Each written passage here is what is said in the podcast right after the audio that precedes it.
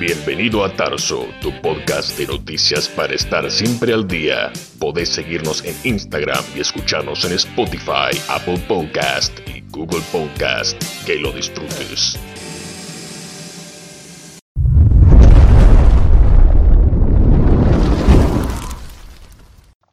¿Qué tal amigos? ¿Cómo están? Bienvenidos a otro programa de Tarso, soy Agustín hoy tenemos un programa muy especial y lo vamos a dedicar a las drogas, a los vicios. 10 razones para legalizar las drogas.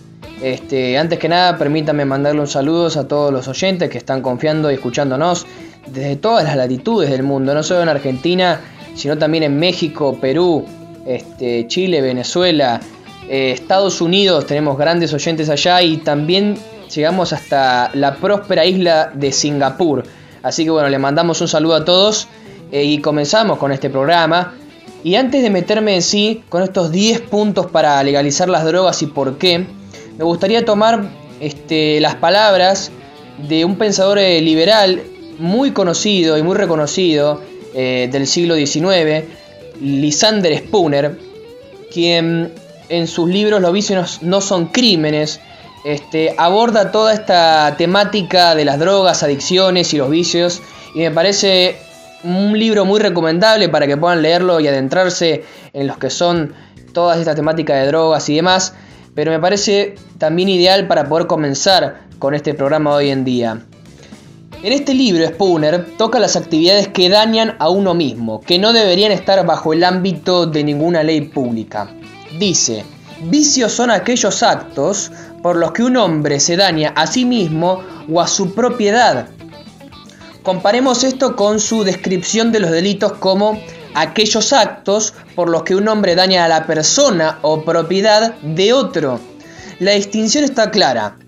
En los vicios falta la verdadera esencia del delito, esto es, la intención de lesionar la persona o propiedad de otro, explica Spooner. Si el objetivo del gobierno se restringe a solo garantizar estos derechos a la vida, a la libertad y la búsqueda de la felicidad, está claro que la criminalización de un vicio es un enorme exceso de la acción del Estado, ¿no? De hecho, los intentos de aplicar leyes contra el vicio equivalen a una negación de la libertad. Dice Spooner, en tanto no se haga y se reconozca legalmente esta clara distinción entre vicios y delitos, no puede haber en la tierra cosas como el derecho individual, la libertad o la propiedad. Cosas como el derecho de un hombre a controlar su propia persona y propiedad y los correspondientes derechos de otro hombre a controlar su propia persona y propiedad. En una sociedad, mientras no se inflijan daños sobre otros, la gente puede determinar por sí misma cuáles de sus acciones son virtuosas o viciosas, ¿no? Cada persona usando su evaluación subjetiva, evalúa que está de acuerdo con su felicidad y bienestar emocional, o sea, virtuoso, o le lleva a su insatisfacción, no vicioso.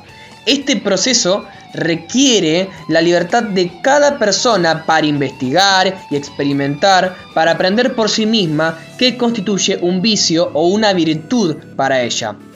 Y no solo que la distinción entre vicio y virtud sea única para cada persona, sino que cualquier evaluación individual concreta cambiará de acuerdo con el momento y las circunstancias. Por ejemplo, vamos a ver.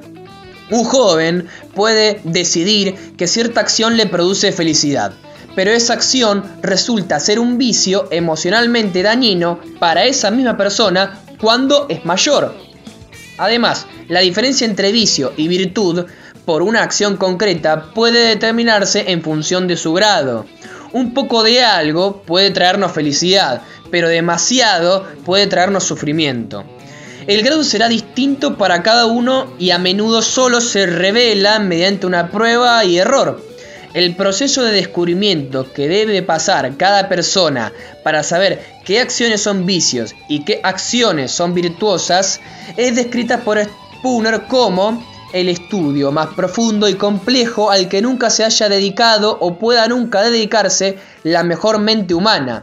Ningún tercero, y que esto quede bien en claro, puede hacer estas evaluaciones por otros, porque, como señala el propio Spooner en su libro, nadie sabe o siente o puede saber o sentir como el mismo sabe y siente los deseos y necesidades, las esperanzas y los temores y los impulsos de su propia naturaleza o la presión de sus propias circunstancias. Cada uno de nosotros debe aprender por sí mismo la cuestión de la virtud o el vicio. Sin embargo, cuando aparece un tercero, como el Estado, para castigar acciones pacíficas y voluntarias, porque determinan de alguna manera para ellos que son un vicio, desaparece una de nuestras experiencias más preciosas y personales como seres humanos. Cuando no somos libres para diferenciar el vicio de la virtud, va a decir Spooner, cada persona se ve primada del principal de todos sus derechos como ser humano, es decir, su derecho a inquirir, investigar, razonar, intentar experimentos, juzgar y establecer por sí mismo qué es para él virtud y qué es para él vicio. Spooner rechaza con firmeza el derecho de algunos hombres a imponer su propia determinación del vicio a otros, usando la coacción para obligar la obediencia de las preferencias de las clases dirigentes, de los políticos. Los que apoyan esta colección o coacción son descarados impostores y tiranos que detendrían el progreso del conocimiento entre los individuos y usurparían un control absoluto sobre las mentes y cuerpos de sus semejantes, afirma Spooner. Terminado con esta breve introducción que espero que les haya gustado y que sirva como marco teórico para lo que viene, ahora vamos a comenzar estos 10 puntos del por qué deberían ser legales las drogas, ¿no? ¿Por qué podríamos llegar a legalizar las drogas en todos nuestros países? La prohibición de las drogas, como tantísimas otras cosas, como vimos en el programa anterior de 10 razones para legalizar la prostitución, ha tenido consecuencias muy desastrosas y similares a la que sufrió la prohibición del alcohol en los años 20, recuerden, en Estados Unidos. Sin embargo, en vez de reconocer el fracaso de dicha política, la mayoría de los gobiernos alrededor del mundo se han empeñado en gastar mucho más recursos y atentar más contra las libertades de sus ciudadanos en un esfuerzo inútil por detener el comercio ilegal de los narcóticos. Legalizar las drogas eliminaría o al menos mitigaría significativamente las terribles consecuencias que enfrentamos bajo el actual enfoque prohibicionista. Ahora sí, punto número uno la legalización pondría fin a la parte exageradamente lucrativa del negocio del narcotráfico, al traer a la superficie el mercado negro existente y con la desaparición de la clandestinidad del narcotráfico, disminuye dramáticamente la problemática social ligada a dicha actividad. La actual prohibición de las drogas no detiene al mercado, simplemente lo ha sumergido bajo el manto de la ilegalidad y cuando un negocio es un crimen, los criminales tomarán parte de este. Según las Naciones Unidas, el tráfico de drogas genera alrededor de 400 mil millones de dólares anuales, lo cual representa más de un 8% del comercio mundial. Escuchen esta cifra. Comparable, si se quiere, con la industria de los textiles. Dicho botín representa una tentación irresistible para todos los criminales del mundo. Punto número 2. La legalización reduciría dramáticamente el precio de las drogas al acabar con los altísimos costos de producción e intermediación que implica la prohibición esto significa que mucha gente que posee adicción a estas sustancias no tendrá que robar, prostituirse, con el fin de costear actual, el actual precio inflado de dichas sustancias. Punto número 3. Legalizar drogas haría que la fabricación de dichas sustancias se encuentren dentro del alcance de las regulaciones propias de un mercado legal. Bajo la prohibición no existen controles de calidad ni venta de dosis estandarizadas, nada de esto existe. Esto ha conducido a niveles de mortalidad altísimos a causa de sobredosis o envenenamiento por el consumo de drogas. De hecho, según un estudio del Cato Institute realizado por James Ostrowski, el 80% de las muertes relacionadas con drogas se deben a la falta de acceso a dosis estandarizadas. Punto número 4. El narcotráfico ha extendido sus tentáculos, como ya sabemos, en la vida política de los países. Importantes figuras políticas ¿sí? a lo largo de Latinoamérica han sido ligadas con personalidades y dineros relacionados con el tráfico de droga, nuestros presidentes, ministros, jueces, policías y tantísimos otros. Tal vez aquí yace la razón por la cual la guerra contra las drogas se intensifica año con año. Los grandes narcotraficantes son los que más se benefician con la actual prohibición. Y los operativos antidrogas, estas operetas que vemos, donde un ministro de seguridad va y saca algunos kilos de, de cocaína o marihuana o se llevan algún que otro narcotraficante preso, todos estos que se practican en Latinoamérica sirven para eliminarles la competencia a estos grandes, que enfrentan por parte de los pequeños y medianos distribuidores. La legalización acabaría con esta nefasta alianza del narcotraficante y el poder político. Punto número 5.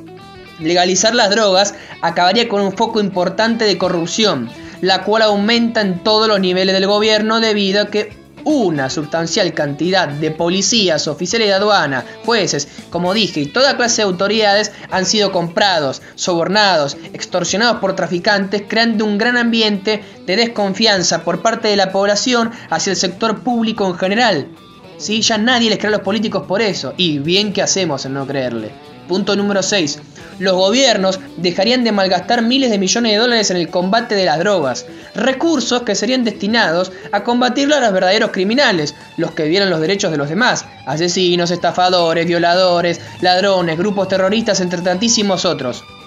Todos estos esfuerzos por combatir el tráfico de droga han sido inútiles. Por ejemplo, las mismas autoridades reconocen que a pesar de todo el dinero gastado, los esfuerzos actuales solo interceptan apenas, quizá, el 13% de los embarques de heroína y un máximo del 28% de los de cocaína con muchísimo esfuerzo. De acuerdo con las Naciones Unidas, las ganancias de las drogas ilegales están tan infladas que tres cuartos de todos los embarques deberían ser interceptados solo con el fin de poder reducir de manera significativa lo lucrativo del negocio. Increíble este dato.